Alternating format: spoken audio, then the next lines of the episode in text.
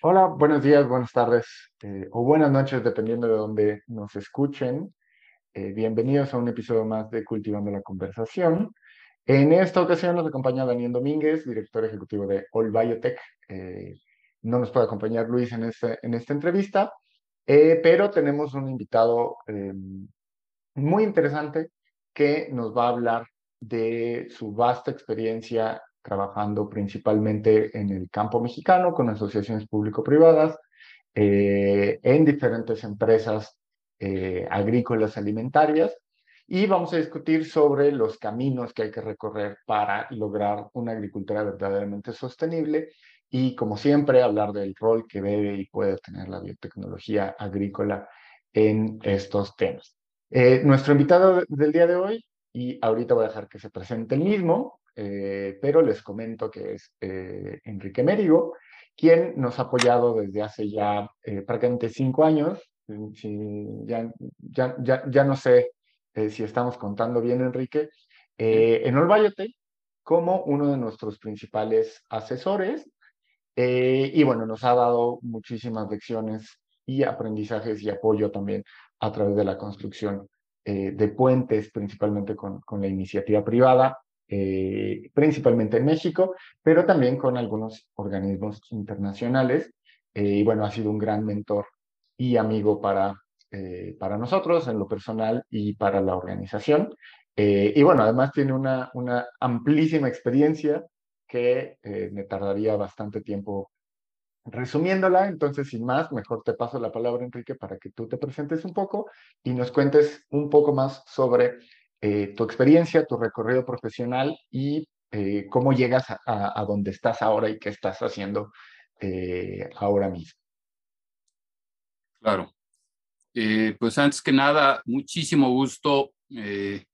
gracias, Daniel.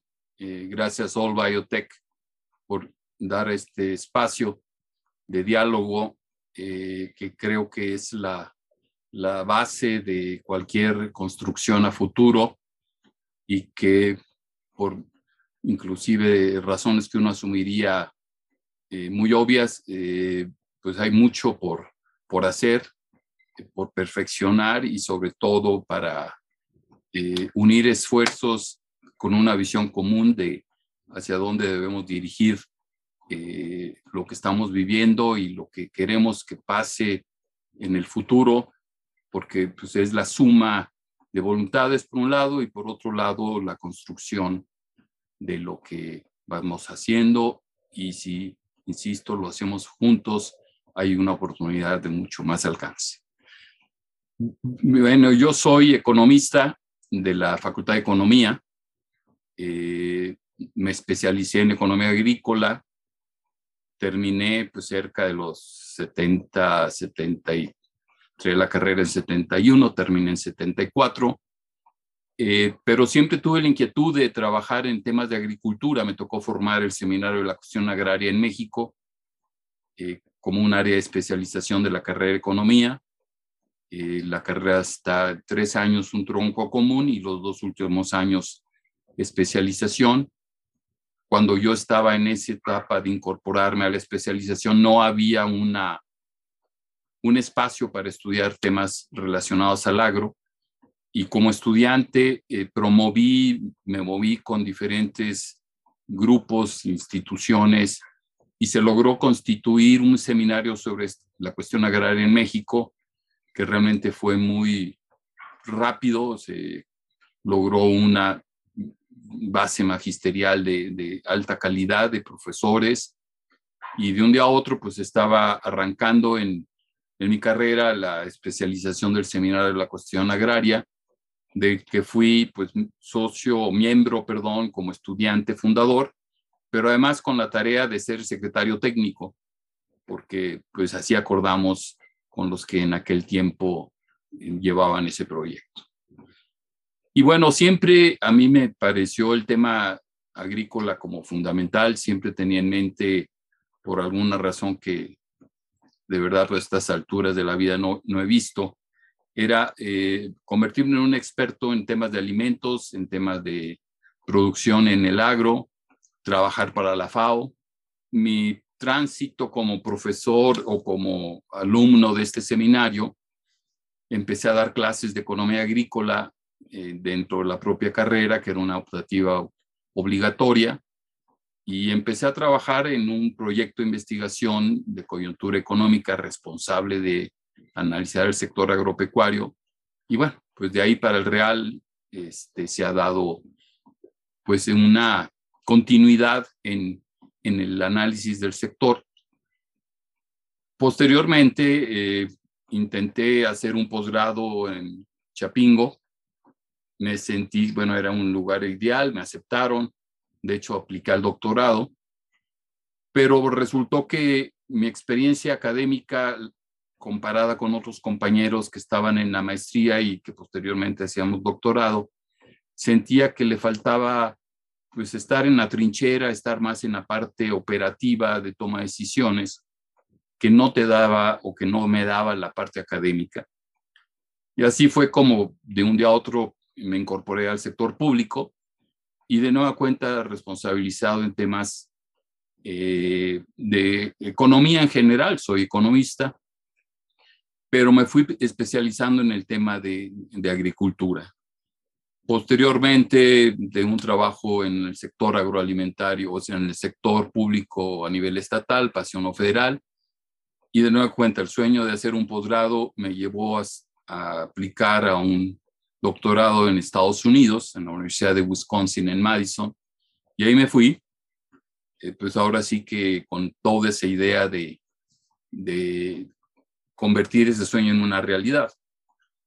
Estuve, de hecho, directamente en el doctorado, eh, pero el programa tal cual yo lo había visualizado eh, no fue lo que esperaba diferentes razones, este, muy técnico, yo lo quería algo más social, más desde la óptica eh, sociológica, más no variables exclusivamente económicas.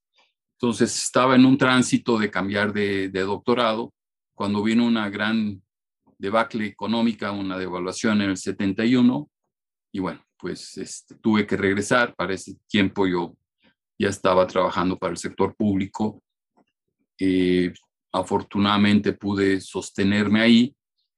Y bueno, rápidamente pasé a trabajar en una cosa de, cuestiones de economía a nivel regional.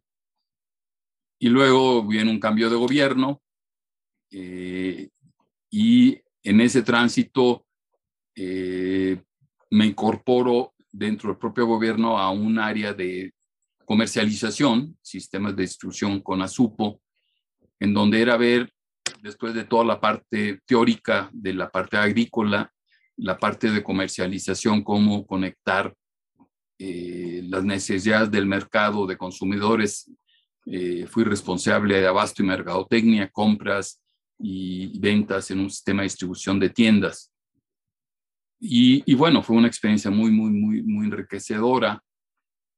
Eh, ahí estuve un par de años, eh, tiempo que finalmente se me abrió otra oportunidad eh, en el DIF Nacional, Sistema Nacional de Desarrollo Integral de la Familia, como responsable de, de la Dirección de Alimentación y muy enfocado al abasto de alimentos y mi experiencia en distribución y compras y todas las negociaciones abrían ese espacio. Pero me encontré con otro gran escenario que fue la parte de, de alimentación y nutrición, que parece que están integrados, pero no están integrados, o sea, y menos estoy hablando de, de aquellos años.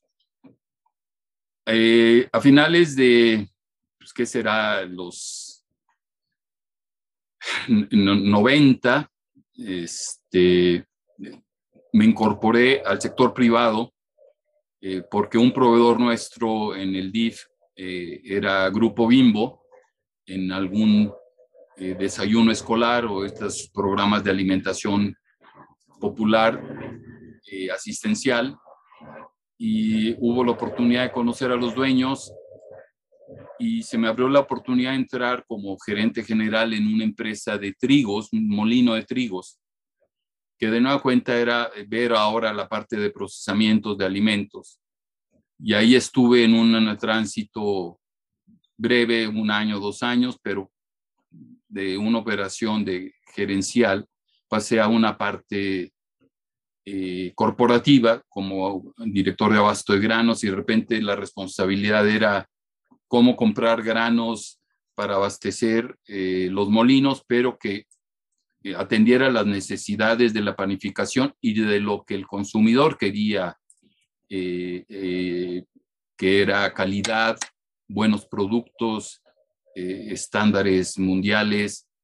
Vamos, era simplemente de eh, estar en una eh, posición de transformar una materia prima, en este caso el trigo, eh, como incentivar la producción de trigo en México que diera las características que la molienda tenía de acuerdo a lo que la panificación y el consumidor quería.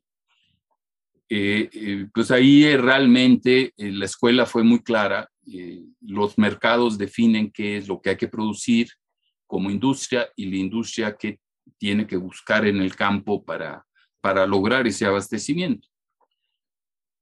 En fin, eh, este tránsito me llevó a ver la cadena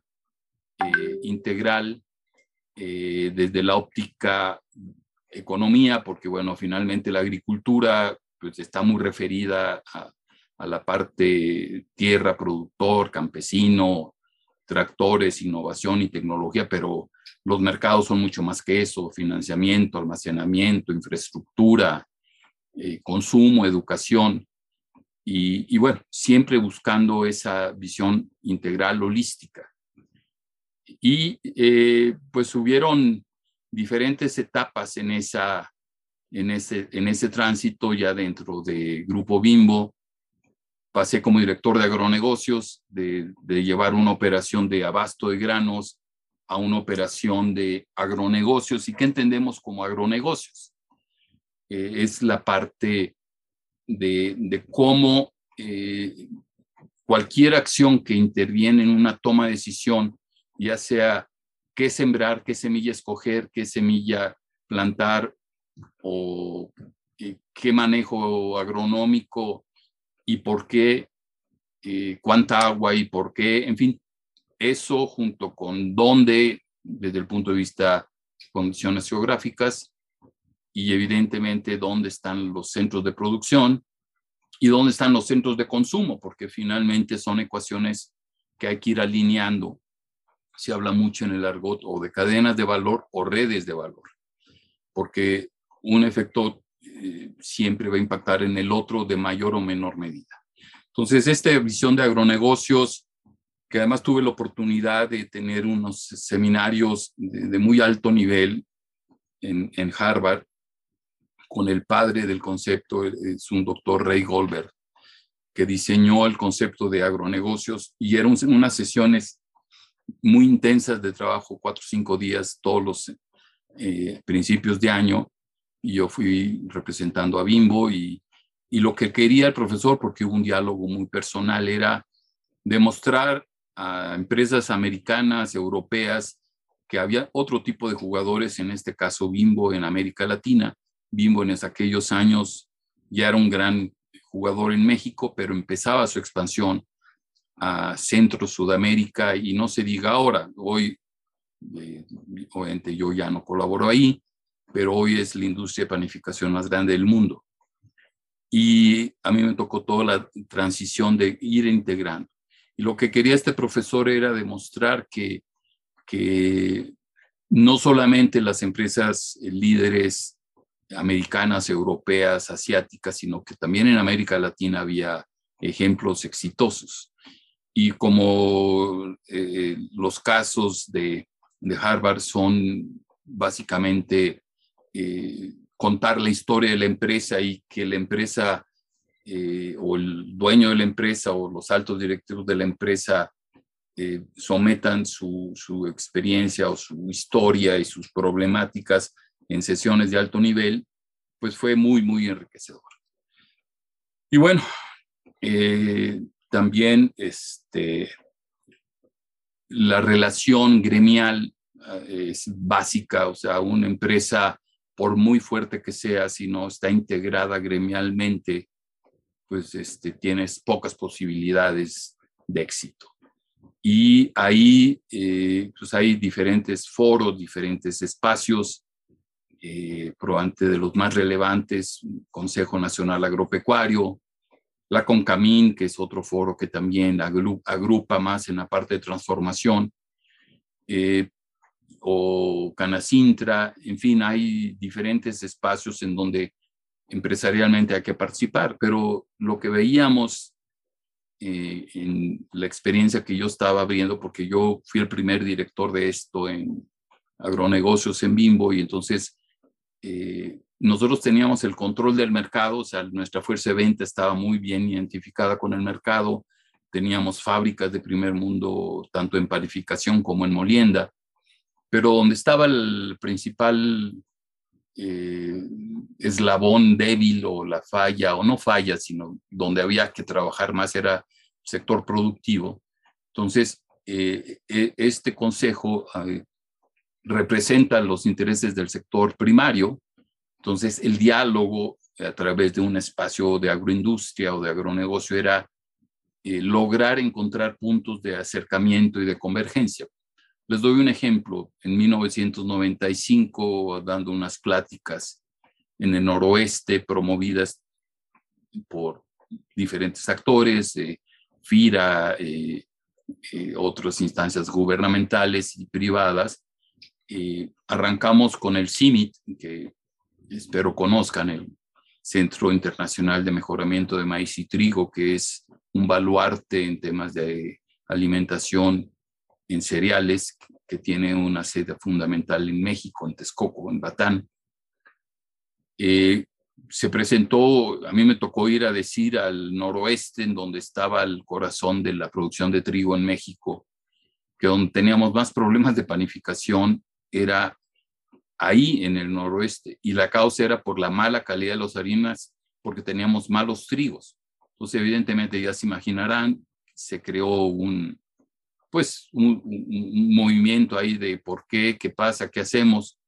Y afortunadamente logramos impulsar una iniciativa que fue eh, un proyecto de 10 años eh, del trigo mexicano panadero en 1995 con un alcance al 2005, eh, que pues de hecho sigue de alguna forma eh, trabajando, pero bueno, ya ahí eh, creo que pues las variables y condiciones han cambiado, en fin, pero experiencias de ese tipo pues este, me acercaron siempre a la cuestión del agro, la parte industrial, la parte productiva, y bueno, conocer a Daniel hace cinco años, como él menciona, eh, en la parte de innovación en biotecnología, pues ha sido un respiro fundamental. Repensar el campo, repensar el cómo producir más a futuro, porque ese es el tema que creo en el que debemos de centrarnos. Eh, la población sigue creciendo, hay estimaciones que en el 2050 van a ser la última de cerca de 10 billones de habitantes. Yo me quedo en 9 y medio. Eh, eh, ¿a, qué me refiero? En el, hace 10 años eh, iniciamos un proyecto con el Foro Económico Mundial, la nueva visión de la agricultura, que fue un acompañamiento público-privado de las empresas líderes del Foro Económico con el gobierno para encontrar fórmulas nuevas para problemas anteriores vigentes que siguen hoy vigentes, que es cómo alimentar mejor a la población, eh, pero no solamente producir, sino producir sustentablemente y producir incorporando a aquellos jugadores que están fuera de la jugada o que tienen el potencial pero que no se han incorporado.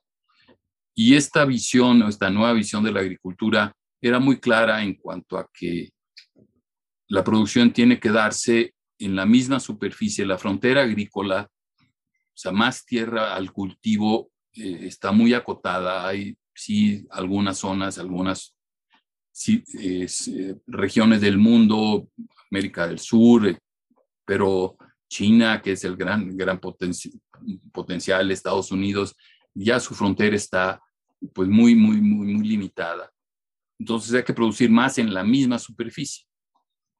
Y bueno, eso implica innovación, transferencia de tecnología y biotecnología. Y aquí tocamos el tema clave de All Biotech, porque empezamos con Daniel y pues nos encontramos en un proceso de integrar empresas eh, mexicanas, eh, biotecnológicas, entender la lógica de las empresas globales, transnacionales, que desafortunadamente en el tema de biotecnología pues se han creado muchas confusiones con los conceptos como OGMs, eh, transgénicos, y, y, que bueno, al final del día el uso o no del muy mencionado glifosato, por simplemente decir algo. Pero bueno, el puente con Daniel se da y de ahí para el Real hemos venido colaborando en toda esta, en esta nueva aventura, vamos a decir, sobre todo con la visión de conectar y tener puentes entre gente joven, que es el corazón de All Biotech, con eh, espacios y oportunidades tanto de empresas como de personas que estamos preocupados por un mejor futuro. No sé, Daniel. Buenísimo, buenísimo. Sí, justo ahorita eh, tocaste dos temas que rumbo al final de, esta historia que nos contabas, sobre los cuales quiero detenerme y ahorita vamos a regresar al punto de, biotecnología y sobre todo los espacios para los jóvenes, que, mm, eh, poco a poco se van abriendo más, ¿no?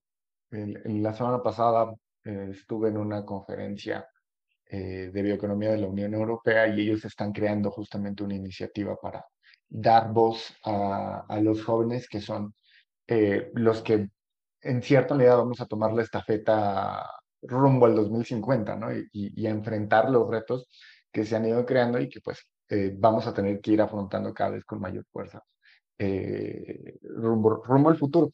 Em, pero antes de regresar al, tema de innovación, de biotecnología y bioeconomía, eh, me gustaría regresar a una de las experiencias que, eh, de las que hemos platicado ampliamente, eh, que fue tu trabajo en el, en, en, el proyecto de la nueva visión de la agricultura. Por acá, por cierto, tengo el, el, librito y me parece que está, está disponible en, virtual, ¿no?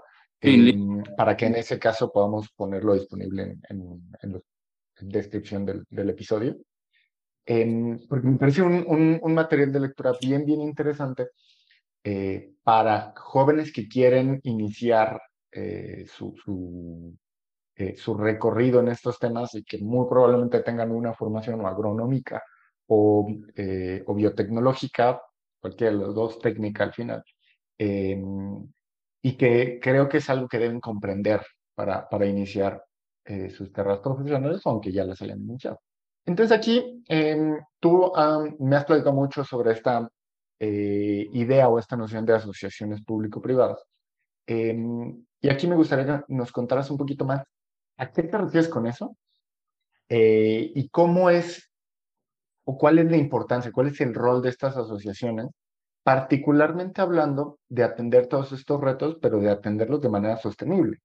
Como decías, si hay que producir más cada vez en menos espacio y yo agregaría de una manera más eh, limpia, amigable, verde, como, como lo que, usando el mote que, eh, que le quieras poner, ¿no? ¿Cómo es esta visión de las asociaciones y particularmente tú que estuviste en los dos equipos, cuáles son los retos que, que, que hay que enfrentaste? Claro.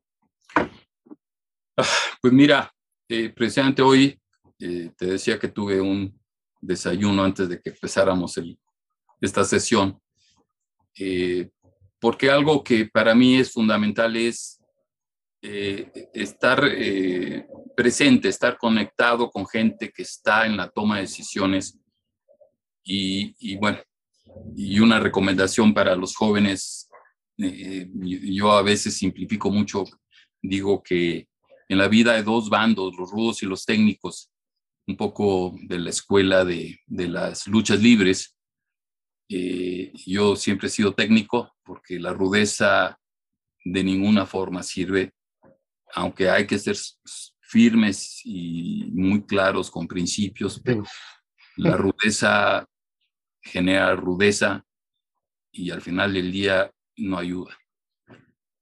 Entonces, eh, las alianzas público-privadas, yo, yo eh, les podría decir, eh, es tratar de entender hasta dónde como seres humanos o como personas podemos vivir ajenos al acontecer que pasa fuera de mi casa, fuera de mi espacio.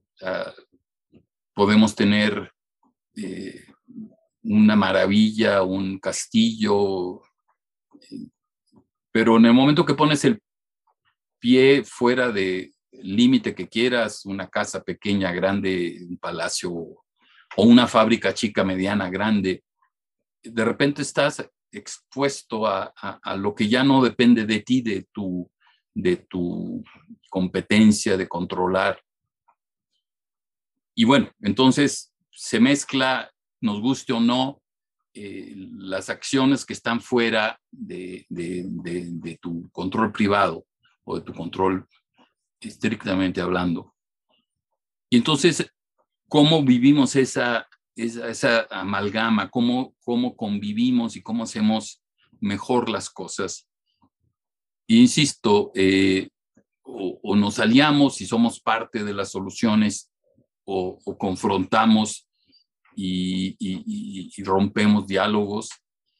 Entonces, estamos viviendo en México, eh, y un poco lo, de, lo veía hoy en mi desayuno, es, eh, ahorita hablar de alianzas público-privadas es como que no recomendable, pero yo diría, bueno, eh, vamos a ponerlo en otro contexto, a decir, lo social, lo privado y lo público.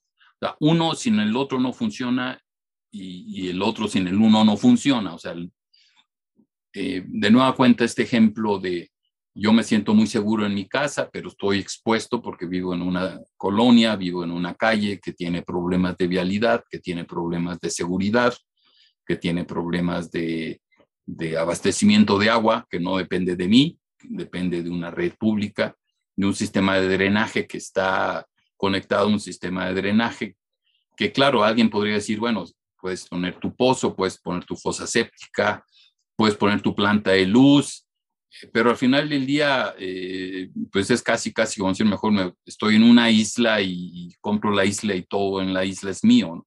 no podemos vivir así. Yo creo que tenemos que entender que somos entes sociales y tenemos que convivir. Ahora, ¿qué tan buenos o malos son eh, las relaciones entre lo privado y lo público?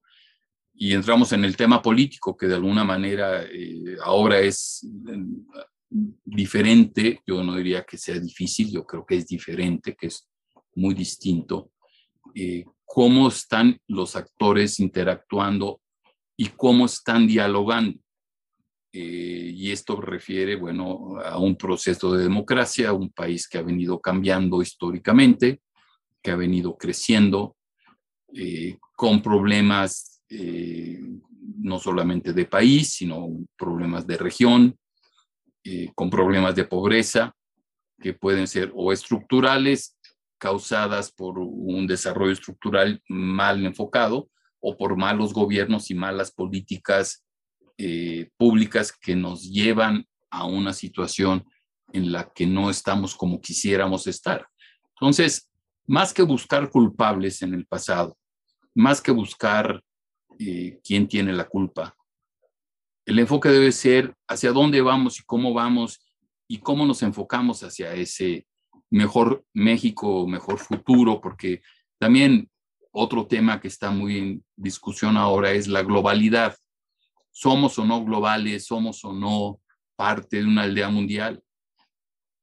Vamos, en, simplemente el tener un teléfono celular eh, habilitado con red, internet, esto que estamos haciendo por Zoom, esto que se va a publicar.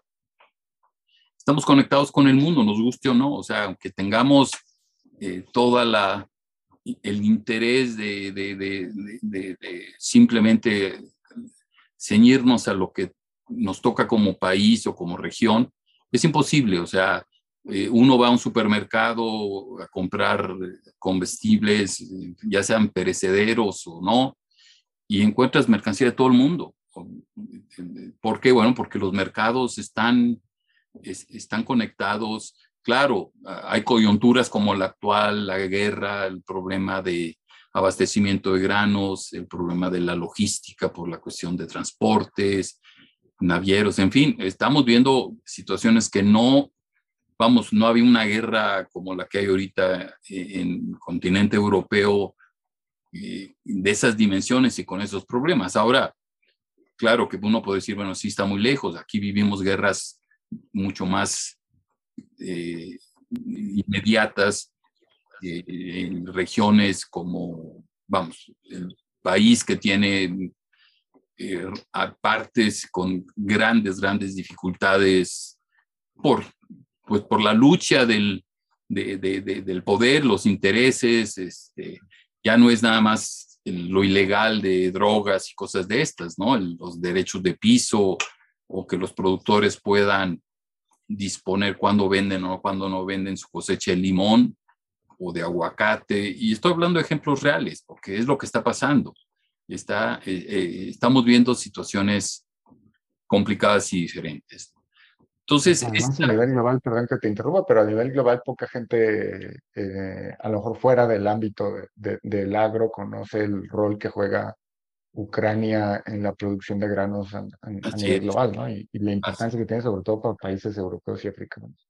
Así es. Y además, súmale eh, el rol de, de, Rusia en la producción de fertilizantes, que es, uno de los líderes, grandes productores, ¿no? Así es. Como eso rompe las cadenas. Y, eso, bueno, eh, pues finalmente eh, complica las cosas, ¿no? Complica, pero también partamos de otro principio y es muy importante que, que, lo tengamos siempre presente. Los problemas son oportunidades y necesitamos encontrar oportunidades para mejorar. Un poco la discusión que contigo, Daniel, hemos tenido mucho en el replanteamiento de All Biotech es eh, cuando veíamos que si la misión, que si la visión, que cuál era primero y cuál era después, o el rol del consejo asesor. Para mí queda muy claro y creo que lo hemos compartido es primero tener una visión hacia dónde vamos, o sea, cuál es el futuro. Y de ahí, claro, definimos misión y objetivos y todo esto. ¿Y qué nos toca a cada quien? Eso también es algo importante. Eh, tener una visión una visión, objetivos, pero alinear esfuerzos en línea de esa visión, o sea, que vayamos cada quien en su carril, cada quien en su parte y con un liderazgo compartido, o sea, ¿qué te toca a ti, academia? ¿Qué te toca a ti, gobierno? ¿Qué te toca a ti, empresa? ¿Qué te toca a ti, productor? Para hacer es construir ese mejor futuro. O sea, es crear condiciones, crear plataformas y es un poquito como ir echando pisos ah, para un futuro o pero para hacer un piso primero hay que poner un suelo, un piso, o, o poner una pared, o poner un marco. Y a veces al final del día eh, yo me hago la reflexión, bueno, ¿y hoy en qué avancé? Pues no sé, puse tres o cinco, diez ladrillos porque leí esto y esto y esto y participé en una sesión de una red o porque participé en, una, en un desayuno que me abrió mucho el, el enfoque que traía, porque eh, lo que es constante es el cambio, lo que es constante es la actitud al cambio y no importa la edad que tengas, porque yo puedo decirles, eh, después de 50 años de trabajar en diferentes espacios, porque tuve que empezar a trabajar antes de los 20 años, tengo 70, de un día a otro por razones de una historia que se dio así, pero lo único que puedo decirles es que no hay eh, día en que te plantee o te debes de plantear, bueno, y esto es suficiente, es correcto, estaré equivocado, hay que enfocarla algo nuevo, o cómo mejorar. Yo creo que el punto clave es tener esa premisa, cómo ser mejores cada día, en lo individual, en lo profesional en tu rol de vecino en una calle, en una privada o en una cerrada, en tu rol de padre, de abuelo, de, en fin, de las, en esta relación que hay, por ejemplo, eh, eh, entre un grupo como Daniel y All Biotech que tenía oportunidad, los conocí en 2015, si no me recuerdo, en Guanajuato. Tuve la vivencia de estar en la sesión de Guanajuato, que fue súper enriquecedora, porque más coyunturalmente en ese tiempo yo había formado el Consejo Mexicano de Agrobiotecnología, que era un grupo de empresas que me contrataron para organizarlos y me pagaron para eso. Y mi punto de, quiebre fundamental fue decir, señores empresarios, aquí está un puente fundamental para, eh, como empresas, tener este semillero de jóvenes con toda la filosofía de 100 líderes, eh, sesiones que han venido, empezó en Chile, México, eh, no sé, Costa Rica y Buenos Aires y, lo que siga, ya se cumplen cinco años, de hecho ya estamos en los cinco años de esta, de esta iniciativa. Y, y bueno, esa construcción, ese ensamble, cómo hacer que estas empresas voltearan a ver eh, esta plataforma que venía de jóvenes.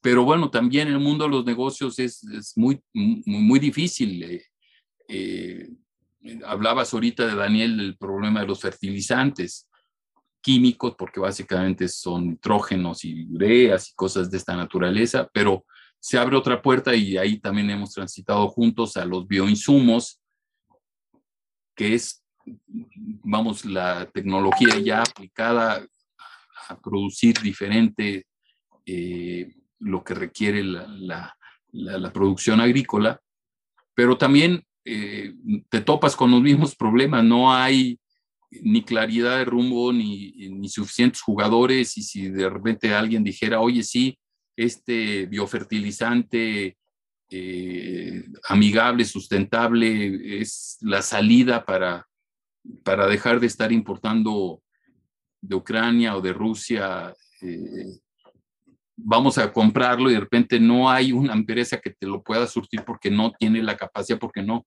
porque no es nada más, este, a ver, este, ábrele la llave y saca más. Eh, en fin, eh, es complicado.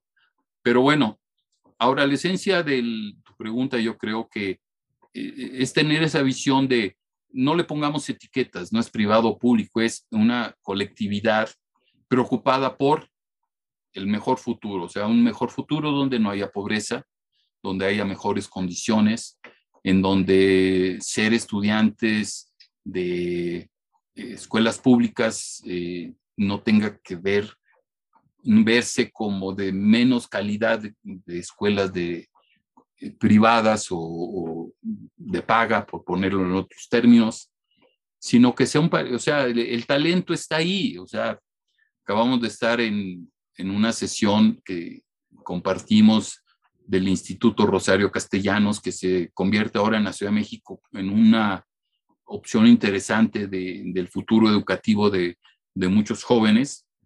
Y bueno, yo aprendí mucho de lo que tú expusiste, de, de cómo eh, eh, te enfrentaste al reto, bueno, la biotecnología es o no el futuro, soy ingeniero, quiero ser científico, quiero ser aplicador, innovador, que para serte sincero, yo cuando estudié en los 70, pues ni siquiera remotamente se me ocurría pensar eh, en ese tipo de, era, entrabas a un sistema educativo y, finalmente las puertas se te abrían porque los espacios existían.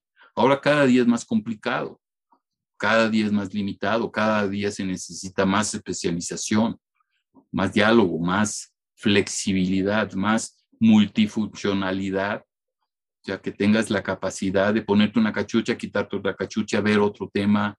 Y, y claro, especializado, siempre va a haber un grado de especialización, que eso sí es incuestionable, ¿no? Ah, claro, y, y Creo que gran parte o, uno de los retos más importantes para, para el futuro es esta formación del talento humano y la generación de oportunidades para que eh, logren tener espacios eh, de participación y de, influencia en, los grandes temas. y regreso un poco ahora a la parte de, que mencionabas eh, y que resultados de biotecnología, ahora sí, ¿no? Eh, y particularmente en el tema de bioinsumos. Eh, otra de, de, tus experiencias más recientes y justo donde empezamos a colaborar con, con, con el Biotech fue en el Consejo Mexicano de Agrobiotecnología. Em, ¿Tú cómo ves el futuro para los, para los insumos biológicos? Considerando, eh, y esto es algo que cada vez más se, habla más en los foros eh, y que platicaba también en, en, algunas de las, de las conferencias, eh, que probablemente algunos de, de, nuestros, de nuestra audiencia ya, ya, ya haya visto, sobre lo increíblemente contaminante que es la cadena de, de producción, manufactura de fertilizantes químicos.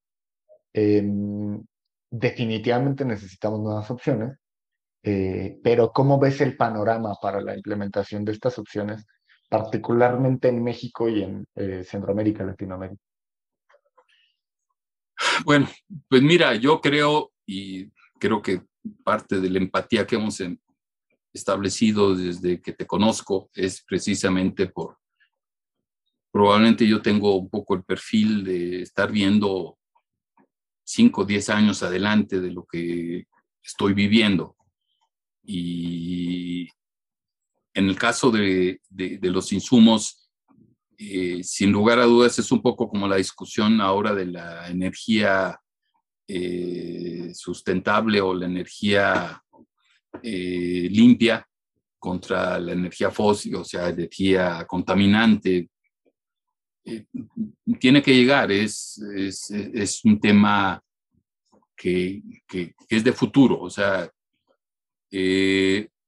claro, no es fácil porque por un lado hay, hay intereses creados muy, muy fuertes en que no permiten que este tránsito se dé de forma natural intereses ya sean de, no sé, de, pensar que, lo natural es mejor que lo procesado o que lo orgánico es mejor que lo no orgánico.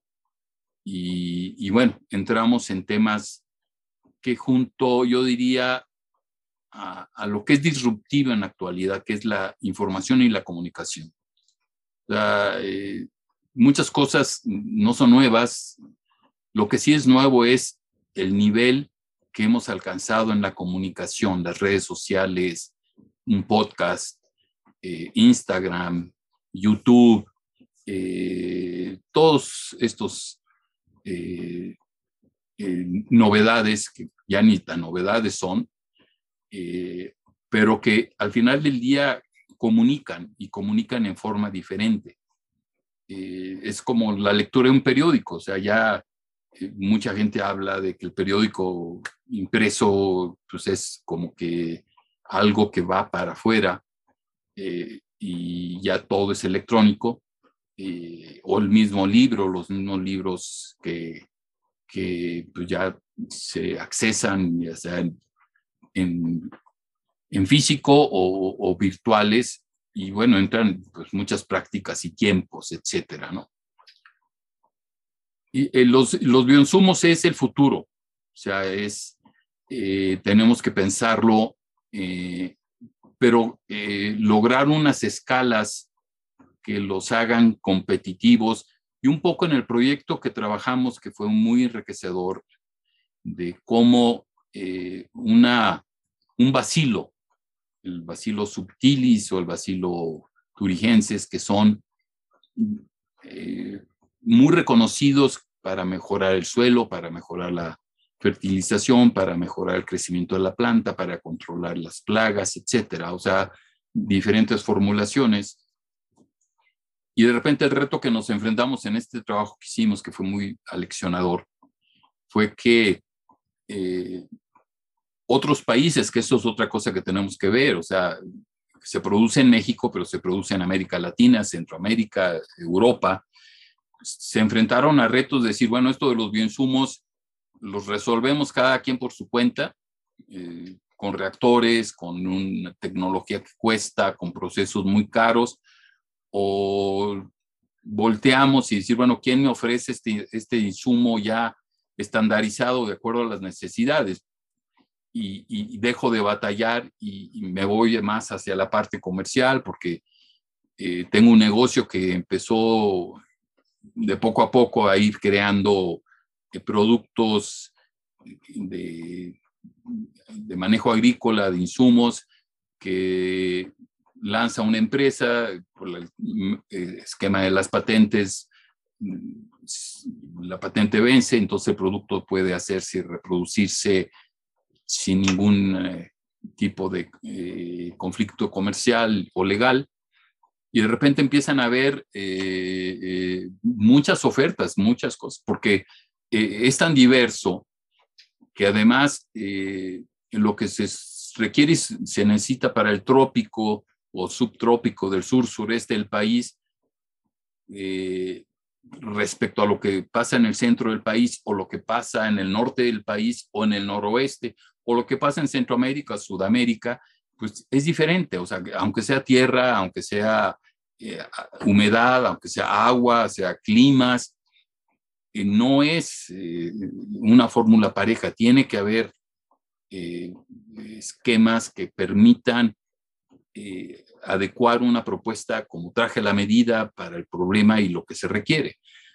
Pensemos en la agricultura mexicana. Hoy eh, el país es superavitario eh, en, la balanza agregada porque exportamos muchísima tequila, jitomate, berries, que ha sido un boom impresionante. Berries no es fresa, es zarzamora, es frambuesa, arándanos, que los mercados cada día piden más, piden más, piden más eh, crucíferas, porque, eh, pero por otro lado somos grandes importadores de cereales. Eh, y de repente dices, bueno, cereales, ¿para qué? O sea, en el caso del maíz, el país es superavitario en maíz blanco, pero deficitario en maíz amarillo. El uso es distinto, o sea, uno es para alimentación humana, el otro es para alimentación animal, pero la tendencia es transitar de dietas eh, no basadas en cárnicos, a dietas de más alta calidad que implican más consumo de carne, entonces necesitas más carne, más leche, más quesos, entonces no es suficiente lo que produce el país, los tiene que importar. En fin, eh, y esto es muy dinámico, o sea, no hay una, eh, fórmula única que puedas decir esto debe de ser de esta manera o de esta manera. Ahorita, por ejemplo, hay iniciativas muy interesantes de promover el consumo de los cereales sin nada más en lo genérico, los cereales que pueden ser trigo, maíz, arroz, cebada, sorgo. Promover el consumo porque es la base de la alimentación a nivel mundial, o sea, hay categorizaciones muy claras. México era la cultura del maíz, eh, Europa, Norteamérica, la cultura del trigo y Asia, pues la cultura del arroz. Pero una población puede vivir exclusivamente con arroz o puede vivir exclusivamente con maíz o puede vivir exclusivamente con, con trigo. O sea, no, o sea, es una mezcla. ¿Cuál es la base? El cereal que te da pues toda la ingesta básica que requieres para funcionar. Porque al final del día también hay que entender los alimentos es como el combustible o es el combustible del ser humano. O sea, si no te nutres bien, pues no estás bien. O sea, ese viejo principio griego, mente sana en cuerpo sano, o que tus alimentos sean tu medicina y tu comida, tus alimentos. O sea, e, esas vinculaciones que además cada día están más presentes. O sea, cada vez hay más preocupación. Y volvemos a la información. O sea, la información que te dice tienes que comer saludable, tienes que saber de dónde se produce lo que estás comiendo, las trazabilidades, las inocuidades. Eh, hoy política estamos en, un, en una discusión de que para mantener los precios eh, controlados, porque la inflación está muy fuera de control, eh, quitemos restricciones de carácter técnico fitosanitario para que podamos comprar de muchos lados entonces hay toda una discusión que o es correcta o no es correcta. Es, vamos, es muy coyuntural, pero difícil porque al final del día eh, el poder adquisitivo eh, no crece, o sea, la economía no está creciendo como debería crecer. Eh, la recesión, la pandemia, que también es otra variable que hay que meter, o sea, ¿quién se iba a imaginar en marzo de hace dos años que íbamos a de repente encerrarnos y vivir eh, con un miedo fuera de proporciones, o sea, de que si eras diabético, gordo, hipertenso, lo que fuera, pues eras un candidato a morirte, ¿no? Y, no había forma de, protegerte, porque pues, era algo que no sabían. Volvemos a la ciencia, si algo ha sido maravilloso es que precisamente la biotecnología, y cada día sale más el tema, eh, a través de las vacunas y de los procesos eh, de innovación y, crecimiento, pues te dan las salidas que de momento eh, no se veían y que no eran alcanzables. Entonces, creo que por ahí un poco cómo construimos hacia adelante, ¿no? Justamente sobre, sobre, sobre esta, esta última frase que retomo, ¿cómo construye hacia adelante? ¿Cuáles son las tres claves que tú consideras eh, se deben implementar desde el sector privado, sector público, sociedad de investigación, eh, para lograr una agricultura verdaderamente sostenible en México? Buena pregunta, así como que la, que la que te hicieron aquel día de, de lo de, ¿qué te dije? Ajá. Uno es, tenemos que conservar el suelo. El suelo es un factor clave. No estamos cuidando el suelo. El agua, tampoco. O sea, hay un verdadero problema de desperdicio, contaminación de las aguas. Y bueno, y el tercero, yo diría, este, estar abiertos a, la innovación, al cambio, a la educación, lograr eh, economizar, lograr generalizar insumos probados que sean amigables y que no sean contaminantes, pero tenemos que partir de la sanidad del suelo. los suelos están muy degradados, hay un gran problema de, y si estamos hablando de que el crecimiento de la, de, la, población va a requerir más alimentación y si no hacemos programas que conserven suelos, pues estamos casi, casi llevándonos hacia un precipicio sin, sin salida, si no se diga del agua. Eh, el otro día, vamos, este, en otra sesión, en otro espacio en el que colaboro, eh, veíamos que eh, esta agricultura de exportación, que digo que es muy exitosa, en cuanto a la balanza comercial implica que en estas áreas de invernadero de agricultura protegida, eh, el uso y el manejo que se le da a, todo, el, que a todo el manejo de, los bioinsumos o insumos que se ponen ahí, al final del día, bueno, el agua es el vehículo, o sea, sin agua no hay agricultura, o sea, no hay producción, es la condición el 30% del agua que salía de estos invernaderos iban con graves problemas de contaminación, sin control. Y esto, vamos, es algo que hace muy pocos días escuché, te volteas y dices, bueno, eh, qué bueno que producimos mucho para tener una balanza eh, positiva y que el país gane eh, comercialmente hablando, claro, es un grupo de empresas o un grupo de productores, no es el país, es algo muy particular. Pero eh, eso que se ve positivo y es positivo, pero sin un control de lo que sale, eh, porque esa agua que sale residual se va a, los mantos, se va a, otras zonas de riego y, y, estás generando un problema. Entonces, uno es la integralidad de la visión, cómo cómo lograr en ese uso y conservación y preservación del suelo, que es la base de, de, este, de cualquier agricultura y la sustentabilidad es, bueno, cómo eh, hacemos medidas que permitan conservar el medio ambiente. eh, la otra vez en otro, en el tema del agua, y no es nada más conservar, y, sino es cómo sembrar agua, o sea, sembrar agua, o sea, suena de, bueno, ¿qué, queremos decir con sembrar agua?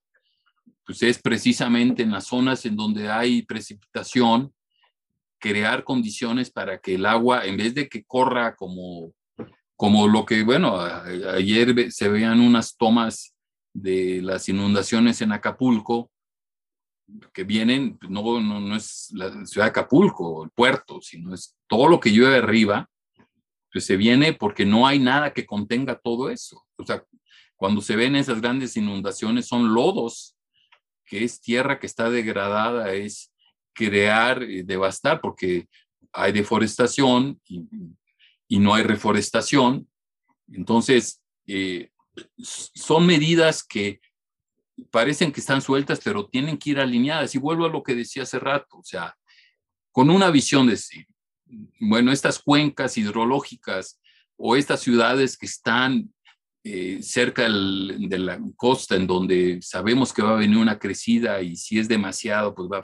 Entonces, tienes que remontar a dónde está ese, eh, ese problema originado y, cómo lo resuelves ahí, pero para eso necesitas una visión de país comprometida con el medio ambiente, comprometida con la conservación, comprometida con el bienestar, eh, que sea una visión no, no de dos o tres años, entras a la parte política, o que no corresponda a un interés político, a un interés, eh, vamos, delincuencial por algún tipo de, banda o perversión que exista, porque sabemos que existe.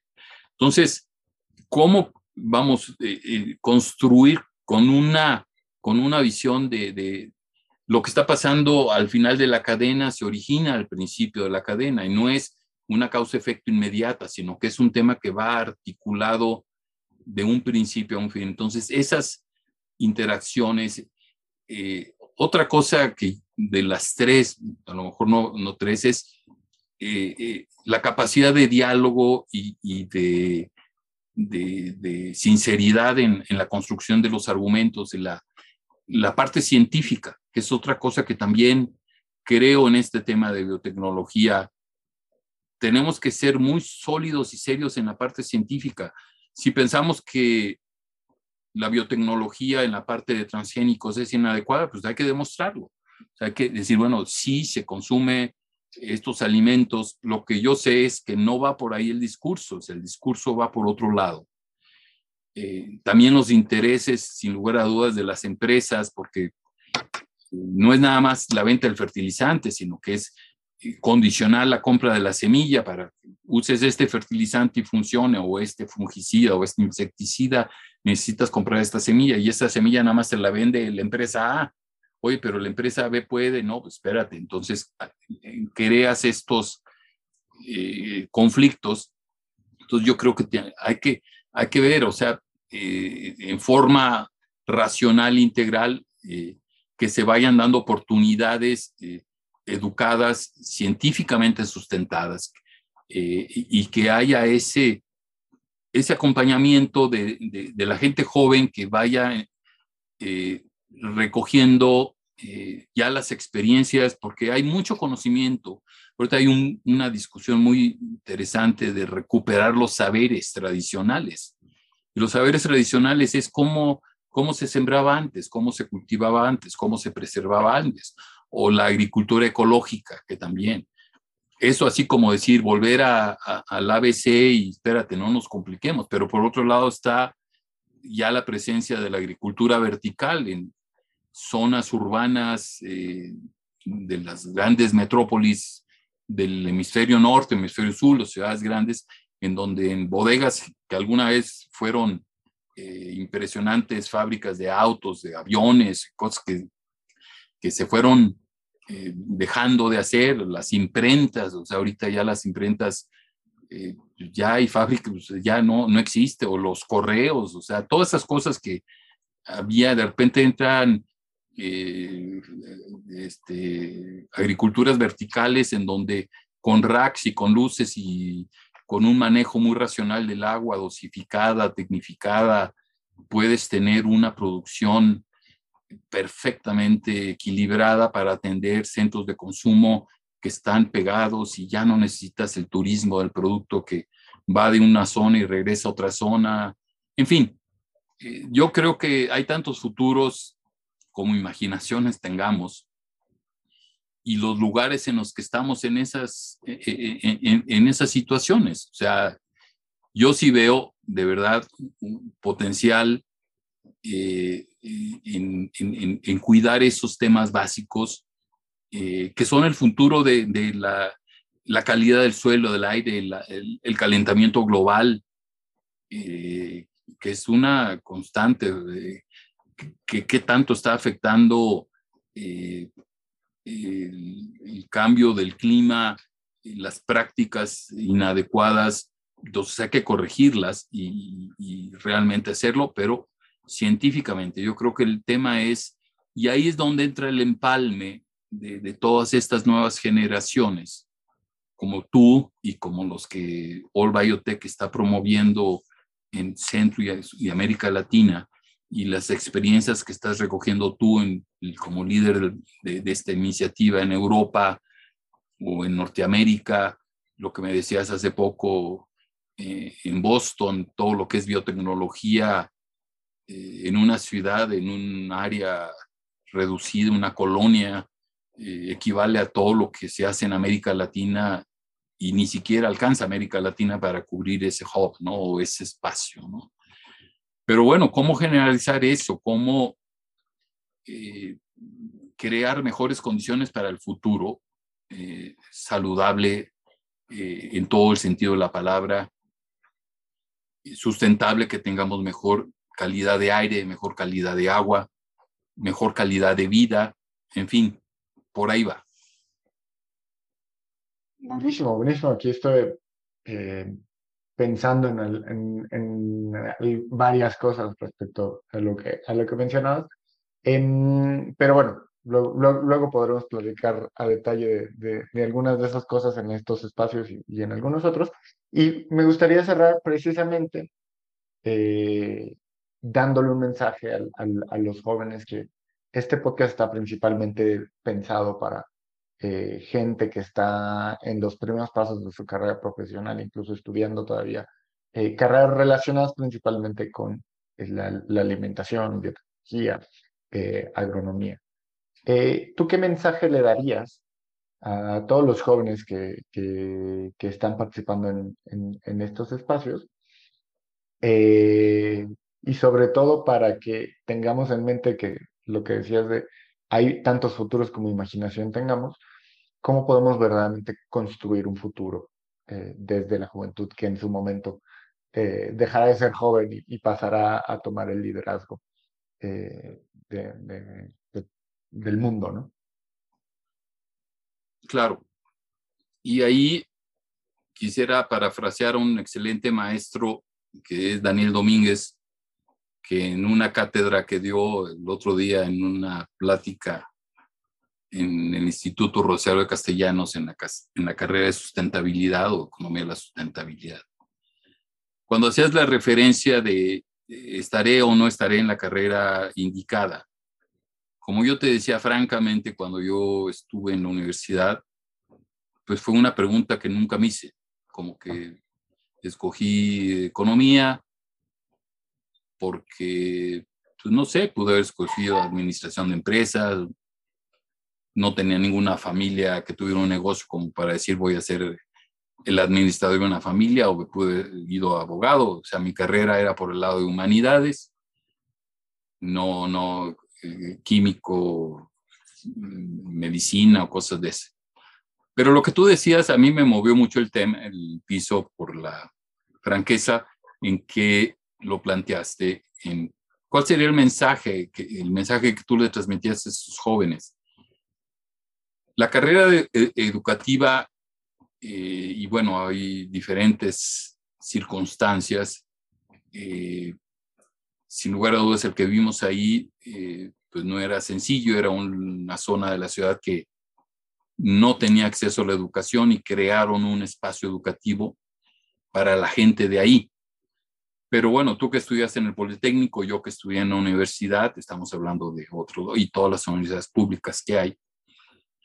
Y por otro lado, las universidades privadas. Este, yo creo que el sistema educativo está eh, pensado como para que no hayan etapas de reflexión, o sea, y, y, de hacerte altos en el camino y decir, bueno, voy por el camino correcto, no voy por el camino correcto. O sea, si es mi vocación estudiar eh, leyes o estudiar administración o economía o y bueno y la parte de las ciencias eh, también pues, depende mucho eh, si eres bueno o no para ciertas técnicas matemáticas este laboratorios o si eres bueno para para el discurso para la argumentación para la disertación es entras en una mezcla.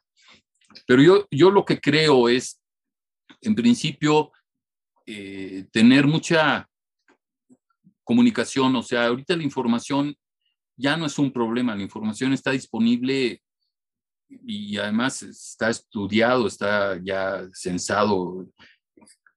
Un teléfono inteligente puede darte a través de Wikipedia o de cualquier otro buscador, Google, el que fuera, información de que tienes una duda, ¿qué es esto? Pues ahí está la respuesta, ¿no? No es tanto ese tipo de conocimiento, sino el racionalizar el por qué, el saber qué buscar y para qué buscarlo. Y, eh, entonces en la, en, la toma de decisiones, o sea, el país eh, tiene déficits. Eh, voy a tocar un, ejemplo muy puntual, el tema de la medicina. hay ahorita en una discusión de que no son suficientes los médicos en México que se necesitan traer médicos de otros países y entras en una discusión de otra naturaleza que, que los cubanos o no. Pero bueno, de repente dices, sí, hacen falta médicos en las zonas rurales, en las zonas marginales, en las zonas, pero que finalmente ni tienen la infraestructura ni la seguridad y para una profesión como la medicina que son realmente apostolados, porque es una carrera muy difícil, muy complicada en cuanto a tiempos pero cualquiera, o sea, biotecnología, bioeconomía, eh, ingeniería química.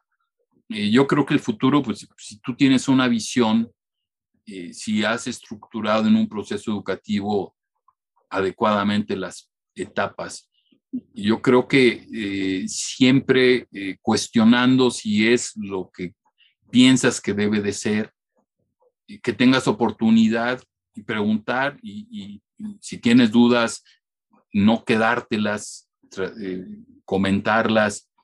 Eh, es un poco el proceso de, de, la docencia, de, cómo interactuar, el que de alguna manera dice que sabe o sabe y el que no sabe. Para mí el conocimiento, y te lo he dicho muchas veces, o sea, yo, yo puedo aprender mucho de ti, de hecho lo he hecho como he aprendido mucho de mi esposa, de mis hijas, de mis nietas que tienen 10 años, porque tienen otra visión y no porque yo sea eh, el abuelo, porque yo sea el mayor, e-, es muy relativo, o sea, tengo una percepción de la vida. Yo creo que el ser humano debe ser muy flexible, tiene que tener mucha receptividad. Eh, a veces suena fácil decirlo y es muy difícil hacerlo, pero en esencia es lo mejor. O sea, ¿cómo somos, cómo somos perdón, mejores seres humanos?